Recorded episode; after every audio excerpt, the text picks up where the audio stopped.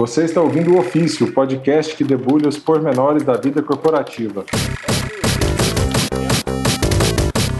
Fala galera, aqui é Pablo Funchal, eu sou o recordista municipal do jogo da cobrinha em celulares da Nokia. Olá, fala galera, aqui é o Jaime de Pádua, eu sou o ex-futuro atleta profissional de futebol, aposentado aos 20 anos, e também cartola de futebol manager e L-Foot. Salve, salve galera, boa noite. Aqui é o Yuri Fly e eu sou cantor de pagode. Fala galera, aqui é Túlio Ked e eu sou jogador profissional de esportes, é, só de freestyle. E aqui é Vinícius Macarrão, capitão sniper do time de Campo Minado.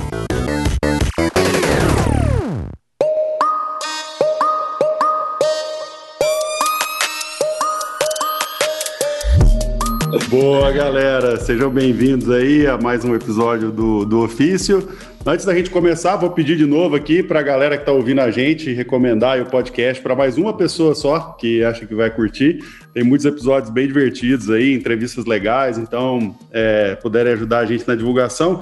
E aqui tem dois craques aqui participando com a gente hoje. Eu vou pedir para eles se apresentarem contar um pouquinho aí do que fazem hoje para a gente contextualizar a galera e entender com quem que a gente está falando aqui. É, começa aí, Jaime, explica um pouquinho do que, que você faz. Legal. Então tá, eu sou o Jaime, tenho 33 anos, eu sou economista, só que trabalhei no mercado financeiro por alguns anos. E hoje eu sou cofundador e co-CEO da Fúria Esportes, que é uma equipe de jogos eletrônicos, cooperação no Brasil e nos Estados Unidos em diversas modalidades. E estou muito feliz de estar aqui com vocês, poder falar um pouco sobre o nosso mercado, trocar ideias sobre o mercado de trabalho na resenha e parabéns por, pelo projeto de vocês aí, que tá muito legal. Valeu. Fala aí, Fly. Meu nome é Yuri, conhecido aí na comunidade dos games e na comunidade do samba como Fly. Eu tenho 32 anos, sou programador de formação, uh, sou um dos fundadores da Gamers Club, junto com o Memelo, o Ert e o Fallen. A nossa empresa foi adquirida por uma empresa americana chamada Immortals, que hoje é uma holding chamada IDC, Immortals Gaming Club, e eu continuo como CEO da companhia, uh, que é uma plataforma para jogadores, inicialmente para jogadores de Counter-Strike, que buscavam evoluir e participar de competições, e hoje nós estamos expandindo para outros jogos e outros países além do Brasil. Nas últimas semanas aí, também recebi a missão da diretoria de me tornar diretor do MBR, que é um dos times que a Holding possui e trabalha hoje. Show de bola! Maravilha. Cara, e, a, e, a, primeira pergunta que eu já faço: vocês já conseguiram explicar para a avó de vocês o trabalho ou ainda é uma missão dura? a, minha, a minha avó foi até engraçada, porque eu estava morando com ela, ela faleceu há três anos, eu estava morando com ela e ela pegou essa época da fundação. Desde o começo ela não entendia o que eu fazia quando eu programava. Mas quando criei, a gente criou a Gamers Club, menos ainda ela entendia. E é mais engraçado que não só não entendia, como ela falava: filho, o que, que você está fazendo no computador? Vai trabalhar. Então, ela achava que eu não trabalhava. Infelizmente, felizmente a gente teve tá tendo bastante sucesso. Infelizmente, ela não conseguiu acompanhar isso, mas uh, tenho muito carinho por ela, pelos ensinamentos. Espero que esse, esse podcast seja mais um dos motivos para ajudarmos as pessoas a entenderem o que a gente faz e quão importante isso é para sociedade que a gente está vivendo hoje para a economia. Isso aí é, é engraçado, né, Yuri? Porque o seu é, é mais difícil ainda, né? Porque você é programador é e ainda está no mundo dos games, né, cara? Você complica duas vezes para alguém que está tá querendo entender o que você faz, assim, né? É, e a gente não tem um produto de fácil explicação, assim, porque não é só uma plataforma para campeonatos, você também pode assistir aulas, mas você também pode encontrar outras pessoas, você também joga Nossa. lá, você tem servidores, você tem o próprio sistema de anti-cheat, que daí as pessoas é. nem sabem o que é o cheater, né? o que é o hacker, que vê atrás, através da parede. O Jaime. Eu, o Jaime, o eu Jaime posso ajudar a explicar o seu negócio melhor, hein, Fly? Eu posso dar uma dica para você. Você vai que fazer que um comparativo. Pô, com certeza, é muito bem-vindo. Você vai fazer um, um paralelo ao futebol? É, de certa forma, né? No caso do Fly, no caso da plataforma, a gente tem a opção de jogar futebol em qualquer lugar, né? Numa praça, numa rua, ou num campinho ruim e tudo mais. O que a galera faz é jogar na plataforma do Fly, né? Da, da Gamers Club, são servidores melhores. É como se você estivesse jogando numa quadra society, mais organizado, gramado bem feito, ou seja, com uma qualidade melhor para quem quer jogar um Counter-Strike de qualidade. Só que daí tem, tem o juiz, tem é, os professores, falar, né? tem os campeonatos. É, tem todo mundo. Tem o campeonato da escolinha. É um ecossistema mesmo. Mas, cara, falar que é, é responsável por, por time tá até mais fácil de entender. Tá agora, mais fácil, muito mais fácil. Normalmente é, eu, eu costumo que... explicar assim, né, o meu negócio, de certa forma, que é igual uma equipe de futebol, né? Às vezes Corinthians, Palmeiras, São Paulo, Real Madrid. Só que em vez de ter uma equipe de futebol em si, né? Ou vôlei, a gente tem atletas de computador. Ou seja, às vezes um atleta de Counter-Strike, um atleta de League of Legends, de Free Fire, às vezes no celular. Ou seja, é uma equipe esportiva, porém voltada para atletas de esportes eletrônicos. Eu adoro essa, essa sua analogia, Jaime, porque aí eu fico imaginando que você é o mais próximo que eu conheço do Eurico Miranda. É, o que eu ia falar, cara. Pra mim, então, assim, se eles são o CEO de times, é como se fosse o Eurico Miranda do, é, exatamente, do, dos games. Você acha que minha experiência do futebol manager é à toa ou não? Tipo, eu treinei bastante lá, cara. Eu tô imaginando, cara, no dia que a Fúria tá perdendo, assim, que, que dá um pau lá, o Jair chega lá, puxa a tomada, fala, não vai passar no, no próximo Pô. jogo, vai com a camisa. Chega com charuto, Fúria, né? Não, e no próximo jogo vai com a camisa da Fúria com a logo do SBT para e, e, te falar que na história de Fúria MBR já teve várias polêmicas aí dignas de Eurico Miranda, né? Né, Fly? Você pode falar bem sobre com, isso. Com certeza. Mas a grande diferença que a galera também precisa entender é que os times são de futebol, que são os mais conhecidos aqui no Brasil, são associações, né? E no caso dos esportes, nós estamos trabalhando como, como empresas, que são negócios, que visam, obviamente, fomentar a comunidade e a competitividade, mas que é uma empresa como qualquer outra que visa gerar receita e ter lucro. Então, cartolas comuns do mercado de futebol possuem responsabilidades e interesses financeiros diferentes do qual nós possuímos hoje. Interessante. E como é que é o dia a dia de vocês? Assim, conta um pouco da rotina que acho que é legal de contar, assim, porque um pouco do que a gente quer explorar aqui é sobre o trabalho perfeito, né? Que é um pouco da brincadeira aí que Muita gente, obviamente, queria estar na posição de vocês, assim. Como é que é, Jaime, um dia seu de trabalho normal? O que, que são suas responsabilidades e tudo? É, eu queria que se eles estendessem a resposta também, Tulhão, para, tipo, a vida deles como aí, os cartolas do, dos times, enfim, numa posição que não é o cara que entra em campo também, né? aí como que é a vida de um gamer, né? Porque todo mundo sonha, eu acho, com isso, com a ideia de assim, cara, eu só vou ficar jogando, varar a noite, ir para campeonato e é isso, né? Então, o paralelo, vida do gamer é a vida perfeita? Vamos lá. Então, assim, a gente faz analogia com o futebol, né? Às vezes para simplificar como que funciona o mundo do esporte eletrônico. Hoje, só que a gente vê equipes de esportes eletrônicos hoje mais profissionais do que muitas das equipes que a gente vê no, no esporte tradicional. Então, assim, a título de exemplo, a gente montou um escritório em São Paulo, agora uma mega estrutura, várias salas de treino, espaço para médico, psicólogo, nutricionista e tudo mais. E foi um patrocinador nosso que também patrocina equipes de esporte tradicional. Né? E ele chegou lá assim: caramba, Jaime, tipo, eu, eu, vejo a estrutura de vocês aqui, tem equipes grandes do futebol brasileiro que não tem uma estrutura como essa, uma organização como essa. Então acho que vai muito no prisma do que o Fly falou, né? Tipo, de ser empresa, de ser profissional, ou seja, de ter um profissionalismo que não é padrão, assim, no, talvez no esporte brasileiro, ou às vezes em esportes de outros países. Então a gente está num cenário que está crescendo muito. Hoje o meu dia, né, como gestor da empresa, está é, tá cada vez mais relacionado a grandes decisões de estratégia, de decisões de qual modalidade a gente vai investir, contratações, quais projetos a gente vai investir. É, no começo era muito mais fazer um pouco de tudo, né, como empresário, como startup, ou seja, no começo eu era social media, eu era financeiro, eu era RH, eu era manager, Nossa. só que hoje deixou de ser uma empresa de 6, 7 pessoas de 3 anos atrás para mais de 120, 130 pessoas. Então, Hoje eu acabo dividindo meu tempo muito mais com a qualidade de outros colaboradores e acaba sendo um pouco até mais tranquilo do que era antes. Mas assim, a parte do meu dia em si é responder e-mails, orientar as pessoas, ver como é que estão as nossas modalidades, decidir sobre projetos estratégicos, acompanhar as modalidades né, nos campeonatos para saber como está, se a gente precisa mudar alguma coisa, fazer gestão de elenco. Então é um, é um trabalho de fato de bem parecido com um diretor de futebol, assim, né? Um diretor de uma equipe esportiva. De estar tá acompanhando o clube, ver se a marca está crescendo, como é que está o engajamento nas redes sociais, como é que está o relacionamento com os patrocinadores. Então é um, é um dia a dia bem complexo, né? Tipo, tem, tem bastante atividades. E do ponto de vista de atleta, né? Vocês perguntaram como que é, se é a vida de sonho, se não é a vida de sonho. Eu digo hoje que muita gente que pensa que ser um atleta de computador é simplesmente sentar no computador, igual você joga Candy Crush no celular, simplesmente chegar e jogar. Mas na verdade tem muito mais do que isso, né? Tem parte desde uma alimentação adequada, tem médico, tem psicólogo cuidando da cabeça do cara, performance coach, tem o treinador, tem uma rotina de treinos bem intensa.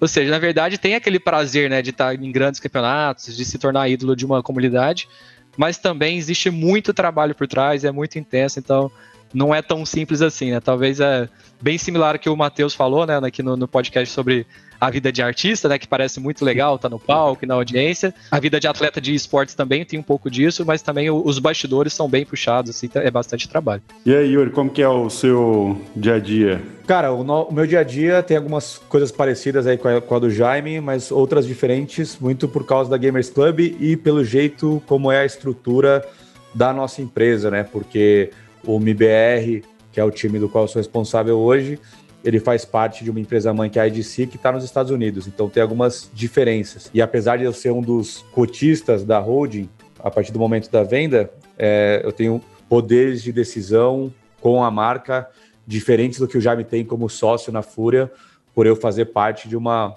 outra estrutura internacional e onde eu não sou um dos sócios investidores responsáveis do board. Então, no MIBR eu tenho uma responsabilidade uh, mais executiva. Um dos pontos que talvez a galera que esteja nos escutando é, talvez não tenha tanto contexto assim do, desse mercado, né? Então, acho que é só legal explicar também que da parte da Gamers Club, dessa história da plataforma e desse ecossistema que a gente ajudou a criar no Brasil, hoje nós somos a maior plataforma da América Latina, temos mais de 2 milhões de jogadores só de Counter-Strike no Brasil, na América Latina, aliás, expandindo para outros países. A questão do time, né, que é do MIBR em relação à Fúria, eu diria aí que eu sou mais discípulo do Jaime aí do que do que professor aí para poder falar. Faz, eu comecei faz um mês nesse papel então tem muita coisa que eu preciso aprender ainda. A, a, galera até brincava, fazendo cooperações de novo com o esporte tradicional, a galera brincava que eu era o, o Dana White do CS, né? Então o cara que organizava os torneios e fazia as coisas acontecerem. é, gostei, boa analogia, boa analogia. É, então a galera brincava que era Dana White do CS, fazia as coisas acontecer mais nos bastidores. E agora eu tô também com esse papel diretor de um Eurico clube, né? Miranda.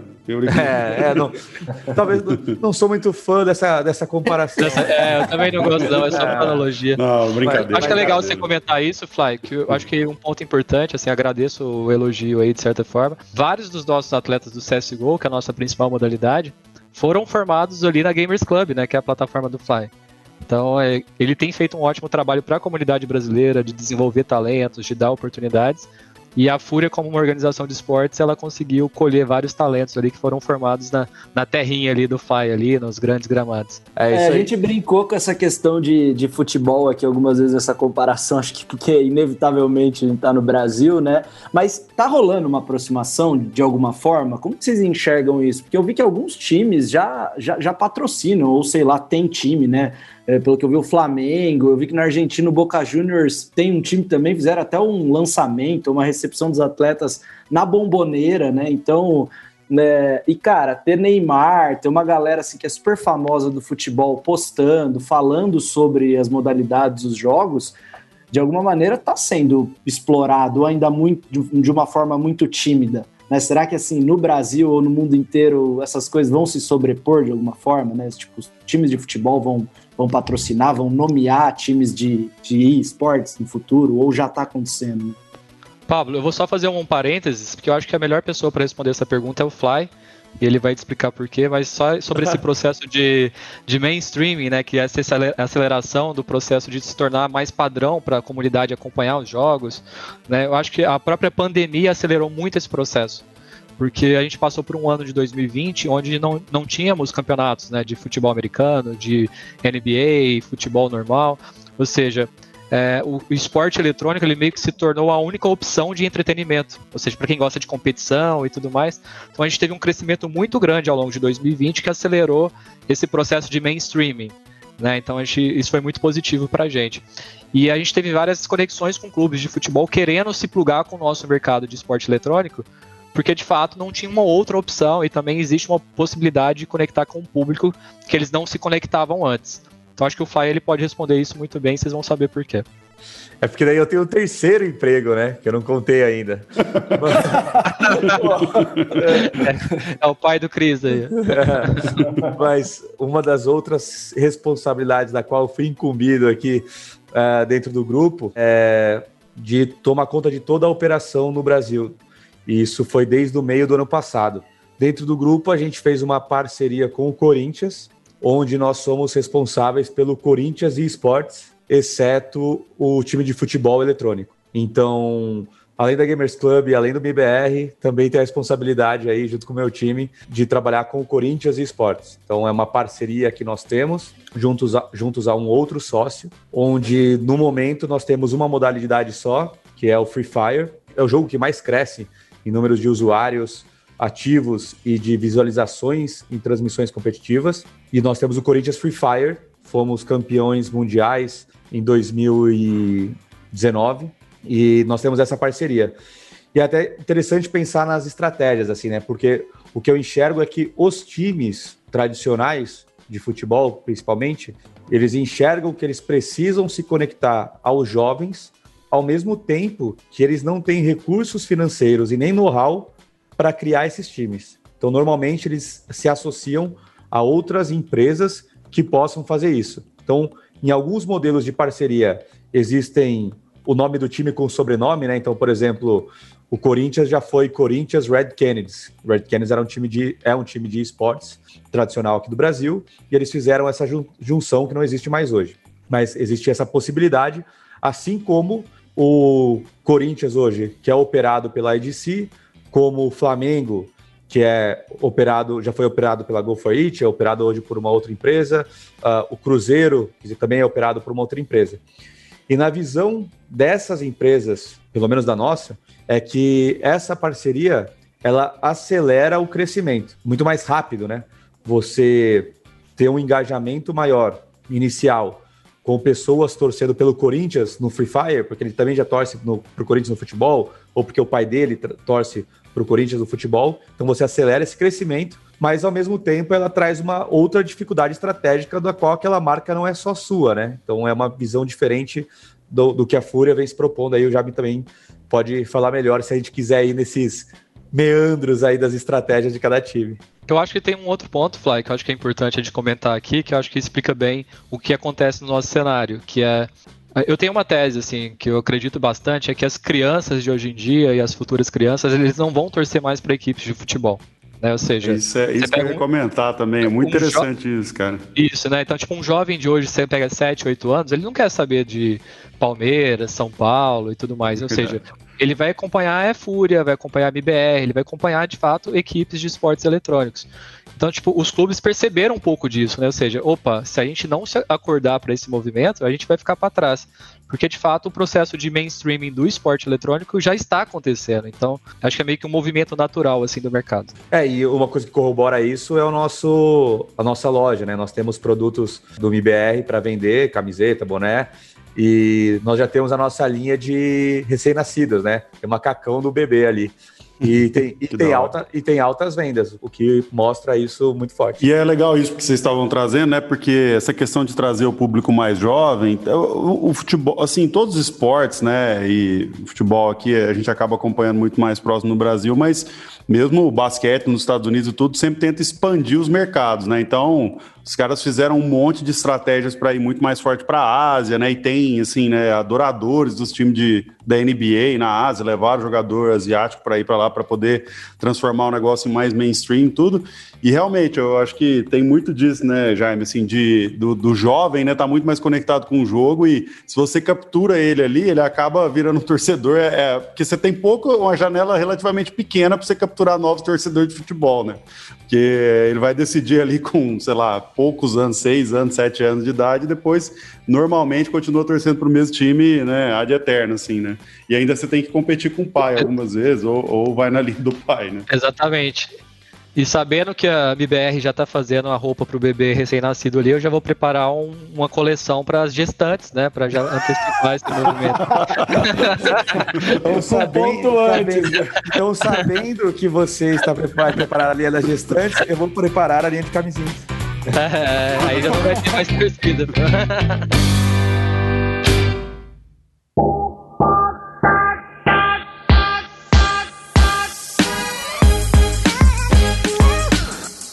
E aí, um, ponto que eu, que eu acho legal também da galera saber é que muitas vezes se coloca o esporte dentro da mesma caixinha, mas são várias modalidades que têm suas diferenças de mercado.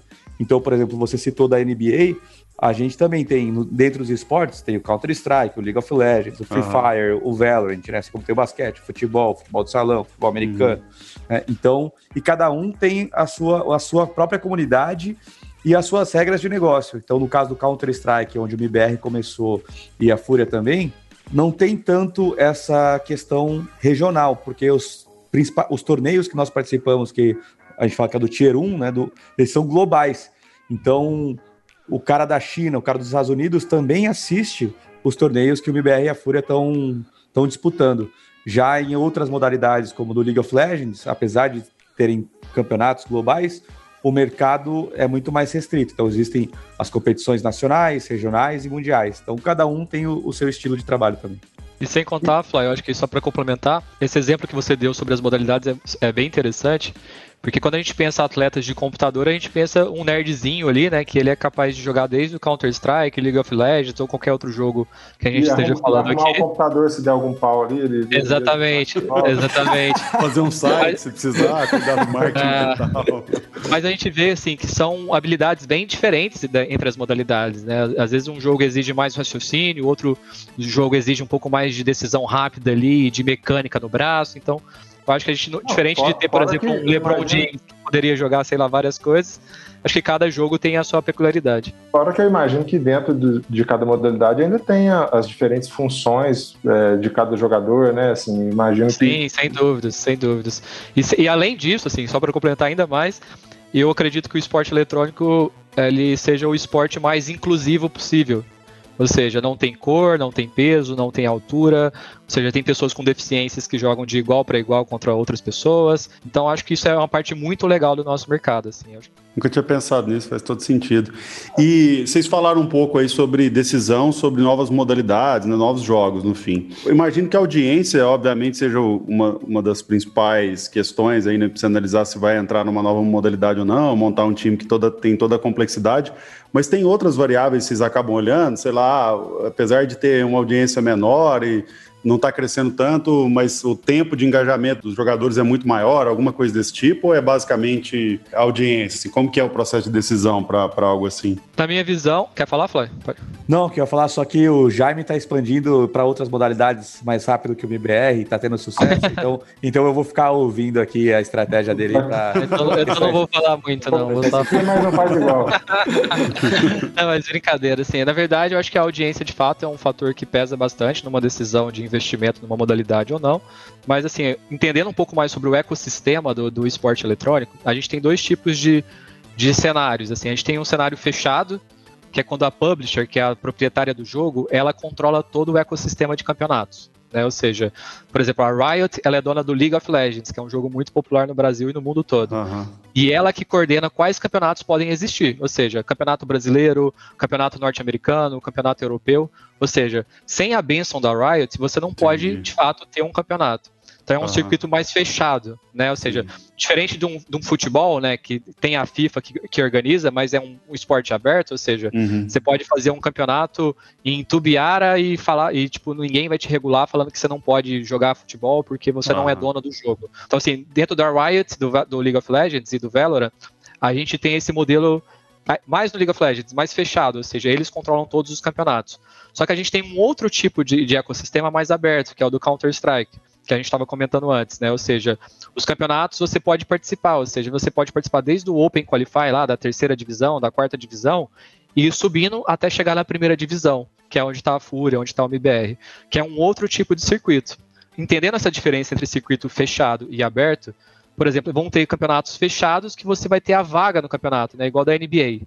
Ou seja, a NBA é um campeonato fechado, a NFL é um campeonato fechado, que além de você contar com essa receita de audiência, né, de televisão, você também tem revenue share. Venda de patrocínio, você pega uma receita do campeonato, divide entre as equipes. Talvez um, um jogo que não tenha tanta audiência, mas que tem um projeto legal, que tem um revenue share para as equipes profissionais, talvez ele seja tão atrativo contra um outro que seja de maior audiência, entendeu? Então, assim, tem vários outros critérios que a gente pode utilizar para analisar numa tese de investimento de modalidade. Eu sei, eu sei que o Túlio perguntou isso, viu, Jaime? Porque ele está interessado. Se em algum momento vocês abrirem um time para Fricel, ele quer, ele quer ser o CEO. ele quer Opa, jogar. Verdade. Eu posso fazer ah. essa expansão aí, cara, tranquilamente. Tem um negócio interessante aí que a, a Fúria fez uma expansão inovadora aí dentro do, do mercado de esportes, que foi o xadrez, na verdade, né? Ah, é verdade. A, a onda do gambito da rainha. Cara, e pior que não, e assim, a gente na verdade já tinha contratado um atleta de xadrez, que é o Cricor, ele é bicampeão brasileiro, um cara fenomenal assim. A gente demorou a anunciar ele por questões burocráticas, contratos e tudo mais. E, e, foi bem no auge da série do, do Gambito da Rainha aqui no Brasil, né? Ou seja, a gente acabou surfando na, na onda da série sem saber que ia ter a série. Então acabou que pra gente foi um ótimo negócio, assim. Pareceu que foi meio que. Hein? Planejado, mas na verdade a gente deu um pouco de sorte nessa questão. E foi muito legal, assim, porque a título de curiosidade, né, às vezes a gente vê comentários na internet e tudo, e tipo, e falar, pô, e a Fúria? No ano passado a gente ganhou o prêmio de melhor organização de esporte eletrônico do Brasil, né? Um prêmio da Rede Globo, da Sport TV. Eu vi, Aí... Max e tudo. Você é ridículo, Jaime. É, então ele tava lá no palco. E é legal a galera até defendendo nas redes sociais, né? Pô, a Fúria é foda, até line de xadrez e tudo mais, ou seja, a galera consegue reconhecer esses movimentos assim de inovação, de investimento, então isso é muito legal também. E agora eu tô jogando xadrez só para poder saber quem são os bons jogadores para ter MBR contra a Fran no xadrez. Nossa,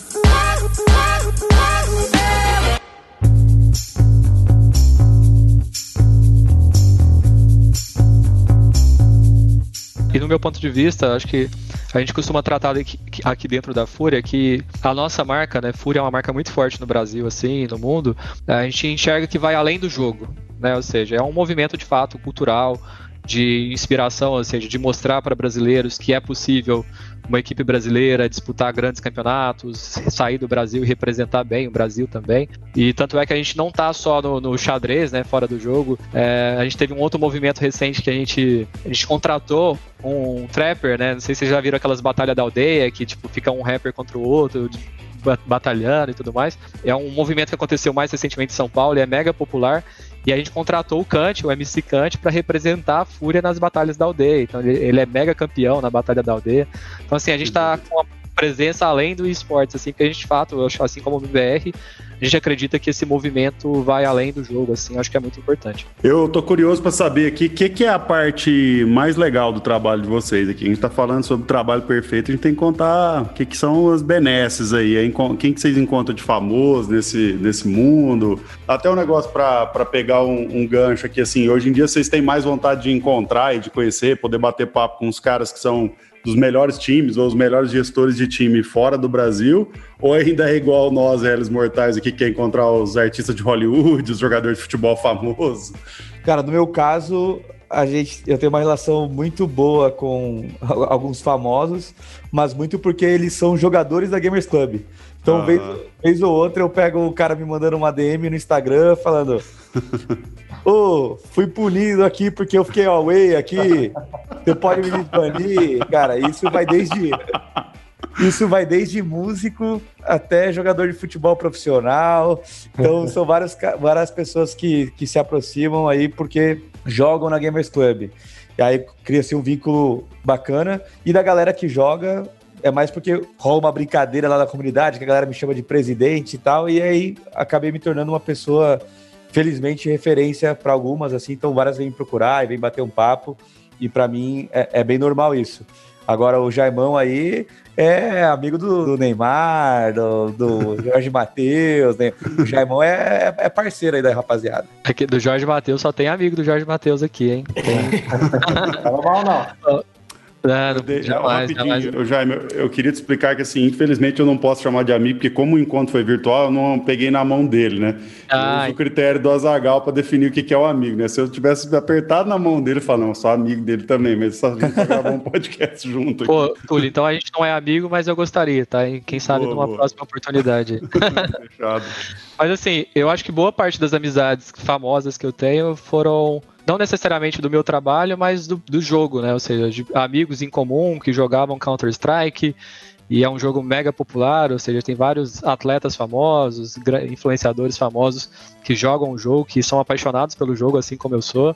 Então acabei fazendo bastante amizade, isso foi, foi bem legal. E depois da minha profissão, eu também conheci vários atletas de futebol assim que começaram a investir no cenário de esporte eletrônico e às vezes tem a Fúria como referência, o MBR como referência, que sempre nos procuram, mandam mensagem para pedir dicas, para ver como é que funciona, como que dicas de gestão. Então, eu acabei conhecendo muita gente. Eu acho isso muito legal, assim. É, eu acho super bacana, mas eu trato mais com normalidade, assim. Eu acho que os caras quando você acaba conhecendo pessoas muito famosas, assim, que às vezes são grandes ídolos, né? O próprio Neymar é um grande ídolo nosso, e você conhece ele pessoalmente, você vê que ele é um cara talvez mais humano e mais simplão do que a gente, assim, o cara é resenha, gosta de tirar onda, gosta de jogar Counter-Strike, e é, é, do povão, assim, é um cara bacana. Tanto é que você vê ele por exemplo, no Twitter hoje lá, o Big Brother tá fervendo na, na, na timeline dele, ou seja, que é, tipo, é, é igual a gente, assim, de fato, assim, um cara muito bacana. Mas eu acho que é uma parte legal do nosso trabalho, assim, de certa forma. Mas, assim, boa parte das pessoas que eu conheci foi muito mais por jogar do que por trabalhar na área, assim, de certa entendi, forma. Entendi, entendi. Ah, e é, já aí... virou essa chave aí, já. O cara, ele já tá do outro lado, do lado nele da força. Ele já é o cara que a galera fica nervosa quando chega perto, entendeu? Oh, é verdade. Cara. O cara já...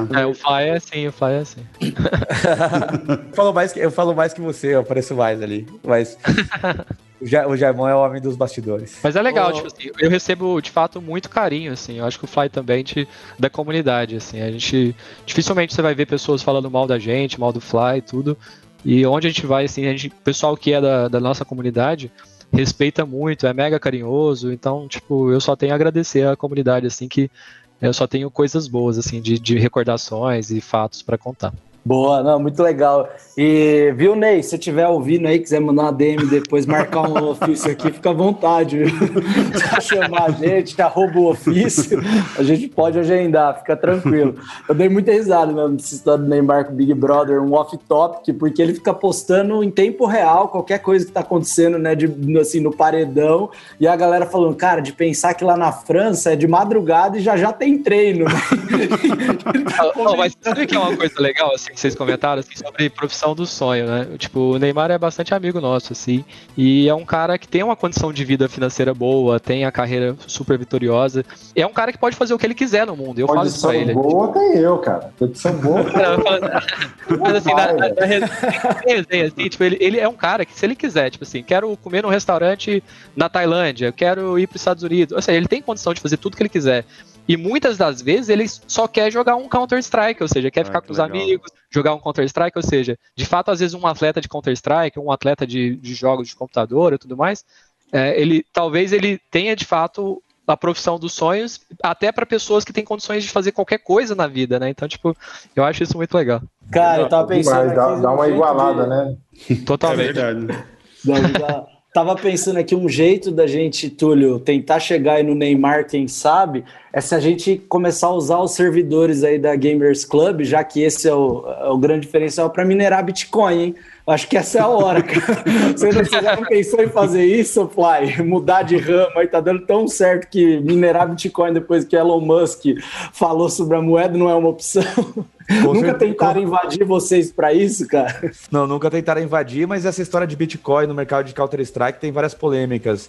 Existe uma. Inclusive, a gente já se envolveu numa delas aí, da, da galera se questionando sobre isso. É, porque para você poder jogar na Gamers Club, você precisa instalar um software nosso, né? Que é o Gamers Club Anti-Cheat. E uma outra plataforma lá dos Estados Unidos passou por um processo onde existia um código para minerar Bitcoin de maneira escondida dos clientes.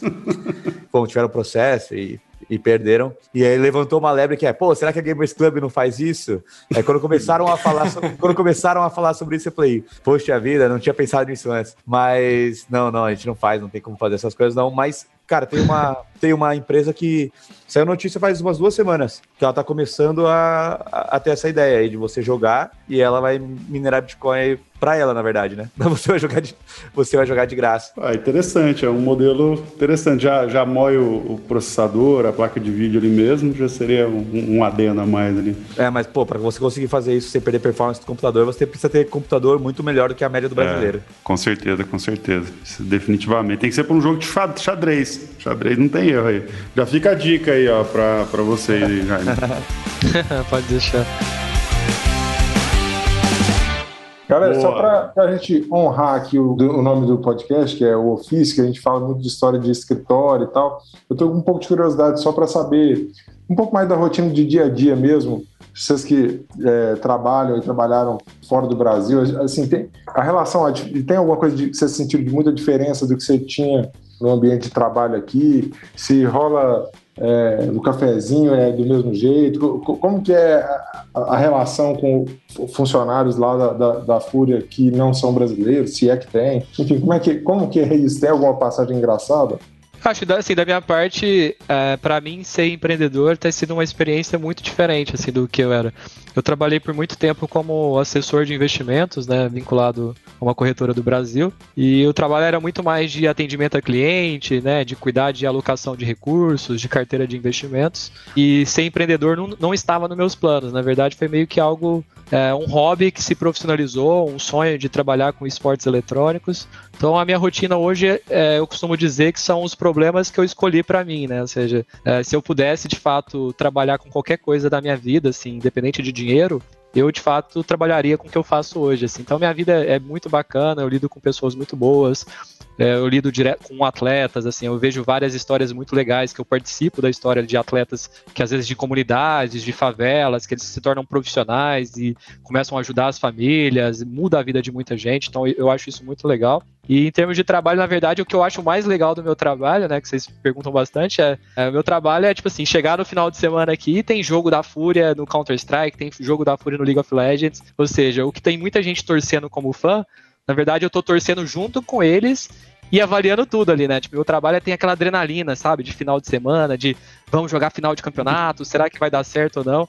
E eu acho para mim essa é a principal diferença do meu trabalho de hoje do meu trabalho antigo. Em termos de, de dia a dia de escritório, a diferença é que, por exemplo, eu chego Antigamente chegava um cliente no escritório de investimentos, era aquela formalidade, né? Sala de reunião e tudo mais.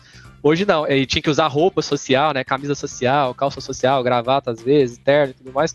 Hoje não, é só calça jeans, camiseta, tênisinho ali de boa, sossegado, chega na, na, no escritório, tem um monte de gente jogando computador, jogando videogame e tudo mais, aquele, aquele, aquele estranhamento, né? Aquele tipo, opa, que é isso? Aqui é um escritório de verdade? Então acho é. que tem a, essas peculiaridades, assim, do, do meu mundo que eu, que eu, que, eu, gosto bastante. Vou falar que me levei um pequeno susto, assim, quando você foi falar, Jaime, que você falou assim, ah, na, antigamente, né, tinha que usar roupa, roupa e aí, caramba, o atualmente nem roupa usa mais. É, eu, eu, não tá, tá bem moderna. Né? Tá bem moderno. Tá bem moderno, exatamente. Eu fiquei pensando na galera que tá lá jogando, né, treinando e tal. O que, que eles fazem para dar uma quebrada? No, no, ah, vou dar uma descansada mais parecida. Vou fazer uma planilha de Excel aqui. Se eu tô... é. Sabe que eu trabalhei lá no Google e uma época começaram a cogitar essa possibilidade lá, Pablo, falando: não, e, mas será que não dá? Quem sabe? Pra gente trabalhar pelado, não sei o que. Aí eles criaram. Caramba. Eles não tinham dress code, eles criaram. O dress code era dress something. Tipo, Pode ir de qualquer jeito se quiser, mas você tem que vir vestido. Por favor, né? E, e você, Fly? Cara, da minha rotina, a coisa que eu mais gosto é de trabalhar com, com gente, assim, de estar tá falando com pessoas e buscar ajudá-las. Estou nesse podcast porque tive a experiência de ter trabalhado com o Pablo em meados de 2013, né? Então eu tive várias experiências de trabalhar em consultoria em São Paulo, de trabalhar nos Estados Unidos, de trabalhar em ONG, de trabalhar no poder público, de ter trabalhado numa, numa startup que não era minha. Então, eu fui adquirindo várias experiências até chegar numa conclusão que era o que, que eu queria fazer da minha vida. E a grande resposta foi que eu queria ser feliz. E acho que uma das maneiras que eu me, eu me vejo feliz, uma é como já me falou, assim, ter a liberdade de escolher minhas batalhas. Então, obviamente que eu tenho várias dores de cabeça, tenho vários problemas para serem resolvidos, vários momentos de estresse, mas eu sinto muito que eu escolhi estar tá ali, né? É, talvez não necessariamente precisa estar empreendendo para fazer isso, mas me sentir mais realizado nesse, nesse sentido ao empreender.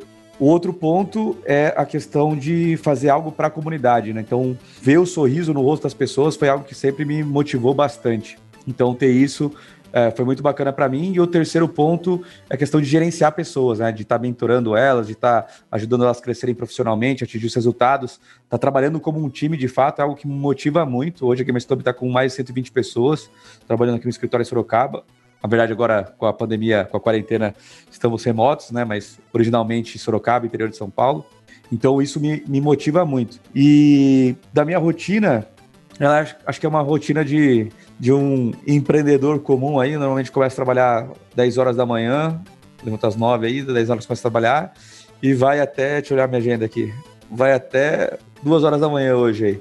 Caraca, velho. Mas aí acho que é, é de, de, de, um empreendedor comum aqui no Brasil.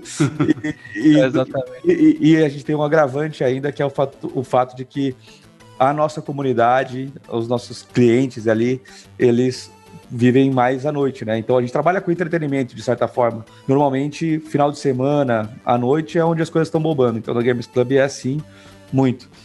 E aí de rotina é muito de estar tá pensando em coisas estratégicas, de como a empresa crescer, como está melhorando os processos, é, de oportunidades que a gente pode atingir, do que a gente pode melhorar. Então, muita reunião. Há cinco anos eu era o cara que fazia de um pouco de tudo, desde programar, social media, responder ticket, fazer ilustração no Photoshop. É, e hoje em dia, eu até dei uma olhada aqui para ver como é que estão minhas coisas aqui, cara. É uma hora que era de ler e preencher o documento, mas o resto era só de reunião ou atividades de PR. Então, é um pouco disso. Essa experiência nos Estados Unidos é, de estar com uma empresa americana. Então, eu tenho muito que me flexibilizar o fuso horário de Los Angeles, que fica a nossa sede. E agora com a questão dos times, né, com o IBR, com o Corinthians, eu fico muito feliz porque eu, te, eu tô tendo uma sensação que eu não sei se vocês já competiram fortemente em alguma coisa, mas eu, eu tentei ser jogador de futebol e também sou um, sou um boleiro frustrado e também um jogador de Counter-Strike frustrado. uma, das, uma das coisas que me motiva bastante, se que era uma sensação de felicidade que era muito difícil ter, assim, acho que eu nunca, nunca, tive, na verdade, depois que eu parei de jogar, era da competição, né? Por mais que existam coisas muito legais na sua vida, sejam de amigos, de família, profissionais, aquela sensação de vencer um campeonato, eu nunca mais tive. E eu nunca tinha parado para pensar como isso fazia falta para mim. Né? Em alguns momentos eu até pensava, pô, quero jogar um campeonato, mas daí eu jogava aqui só para brincar e não era a mesma coisa. Porque de fato eu não tô, não tô colocando todas as minhas energias e minhas vontades para que aquilo aconteça, para ter aquela sensação. E agora que eu tô me dedicando muito ao BBR, eu tô sentindo isso, assim, ao assistir uma partida, de me sentir lá dentro e de ter momentos de grande emoção que há muito tempo eu não lembrava o que, que era. E isso tá me deixando bem feliz, na verdade. Tipo, é muito legal esse sentimento. De fato, eu, tenho, eu compartilho do mesmo sentimento. Hum. De sentir, tipo assim, a, a, gente não tá jogando, mas a gente sabe o que é trabalhar por trás, para dar as condições, dar um salário legal, dar a estrutura. E quando eles, os atletas de fato estão em campo, a gente sofre junto, a gente comemora junto, chora junto se for, preciso, se for necessário. Mas eu tenho esse sentimento bem parecido com o Fly também. Para fechar, eu vou, vou, pegar o gancho do que o Macarrão falou para fazer uma pergunta para vocês aí. Quem trabalha com games aí faz o que no horário livre? A gente joga videogame, vocês jogam também? Vocês ficam assistindo? O que, que é o negócio que vocês curtem fazendo tempo livre, livre mesmo, assim? Eu gosto de tocar um pagode. Ah, boa mas, eu, mas eu gosto muito de jogar também, né? Então, são os dois meus. Além, obviamente, passar com a minha família, com a minha namorada, com meus amigos, mas atividades assim, eu diria que jogar, principalmente Counter-Strike, e agora Valorant também, e tocar o sambinha.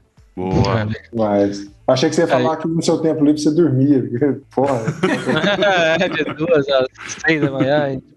É, isso, isso não existe muito porque eu não durmo. Mas assim, da minha parte, eu, eu sempre gostei muito de jogar futebol, sabe? Eu sempre fui apaixonado por jogar futebol. Infelizmente, com algumas lesões no joelho, eu tive que aposentar mais cedo, né? Interromper minha carreira. Mas eu pretendo agora fazer fisioterapia, né? De ter um pouco mais de equilíbrio para poder fazer uma atividade física que eu gosto bastante. Mas nas horas vagas mesmo, eu, eu, eu gosto de acompanhar campeonatos, jogar também League of Legends, CS e, e outros jogos. E é difícil, cara. Pra gente, assim, é, de fato, é, a gente vive o jogo e fora do jogo a gente quer jogar mais o jogo também, para aprender mais, para divertir. e quem gosta de competição, acho que o Counter-Strike, principalmente, é, é uma paixão, assim. Você vê várias pessoas que são fissuradas no jogo, não é à toa, assim. É, inclusive, tá o convite aqui, né, Fly? Pra gente chamar eles aqui pra gente jogar juntos aí qualquer dia pra Boa. experimentar esse, esse, esse vício aí. Com certeza, estamos em cinco. E o negócio que eu acho muito, o negócio que eu acho muito legal, é engraçado, na verdade, às vezes, que é quando as, as pessoas perguntam, cara, o que, que você faz para desligar? Ele fala, mas eu, eu não quero desligar. Então, essa é, essa, é, essa é uma grande diferença que eu tenho hoje em relação a trabalhos que eu tive anteriormente. Assim, só para complementar, acho que no, no, no, clima do ofício, né? Eu, tive, eu tenho uma história engraçada, assim, engraçada para mim, né? Uns 10 dias atrás, duas semanas, eu tava em São Paulo e o nosso, nossa equipe de League of Legends não tava tendo uma performance muito boa, assim, em termos de resultados. E a gente trouxe um treinador russo, ele chegou no Brasil agora, ele tá implementando um trabalho super legal. E eles foram para nossa sala de reunião no escritório e lá no escritório de São Paulo, eu não tenho uma sala minha, né? Então, tipo, como eu não fico tanto no Brasil, a sala de diretoria, a sala de CFO fica para eles e eu fico meio que perambulando pelo escritório, eu fico na sala de reunião. E o time de League of Legends foi para a sala de reunião, né, que precisava de mais espaço, televisão e tudo mais para conversar com o psicólogo e, tudo, e outras coisas. E eu peguei meu notebook e fui para essa sala também para ficar com eles, né? Aí de repente eu tô lá trabalhando, acompanhando a discussão dele, vendo League of Legends, a revisão do trabalho deles, que é algo que eu gosto também. E eu parei assim, relaxei na cadeira, eu, caramba, meu trabalho é bom demais, olha isso aqui esse é o meu trabalho. Tipo, eu tô aqui vendo os caras falar sobre o jogo que eu gosto de jogar, discutindo performance, discutindo a partida do final de semana. Tipo, eu, caramba, eu dei muita sorte na minha vida de poder fazer isso. Então, tipo, eu sou, sou mega grato por isso. É isso, a gente encerra o episódio com todos nós três aqui com inveja que eu tá fazendo anúncio no Google aqui. Eu acho que com isso a gente fecha a série O Trabalho Perfeito, pois encontramos. Encontramos. a gente achou. É verdade, cara. Ah, esse vai ser o nome do episódio, Pablo. Encontramos o Trabalho Perfeito. Eu diria que não é o trabalho perfeito, mas com certeza me deixa muito feliz. Ah, muito é bom. Isso aí. Valeu, valeu pelo tempo aí. Valeu. valeu e se valeu. for abrir time de Freecell, lembra lembra que eu sou competitivo nesse jogo aí. aí sim, vamos avaliar isso aí. Valeu, Boa, galera. Valeu, galera. Obrigado. Viu?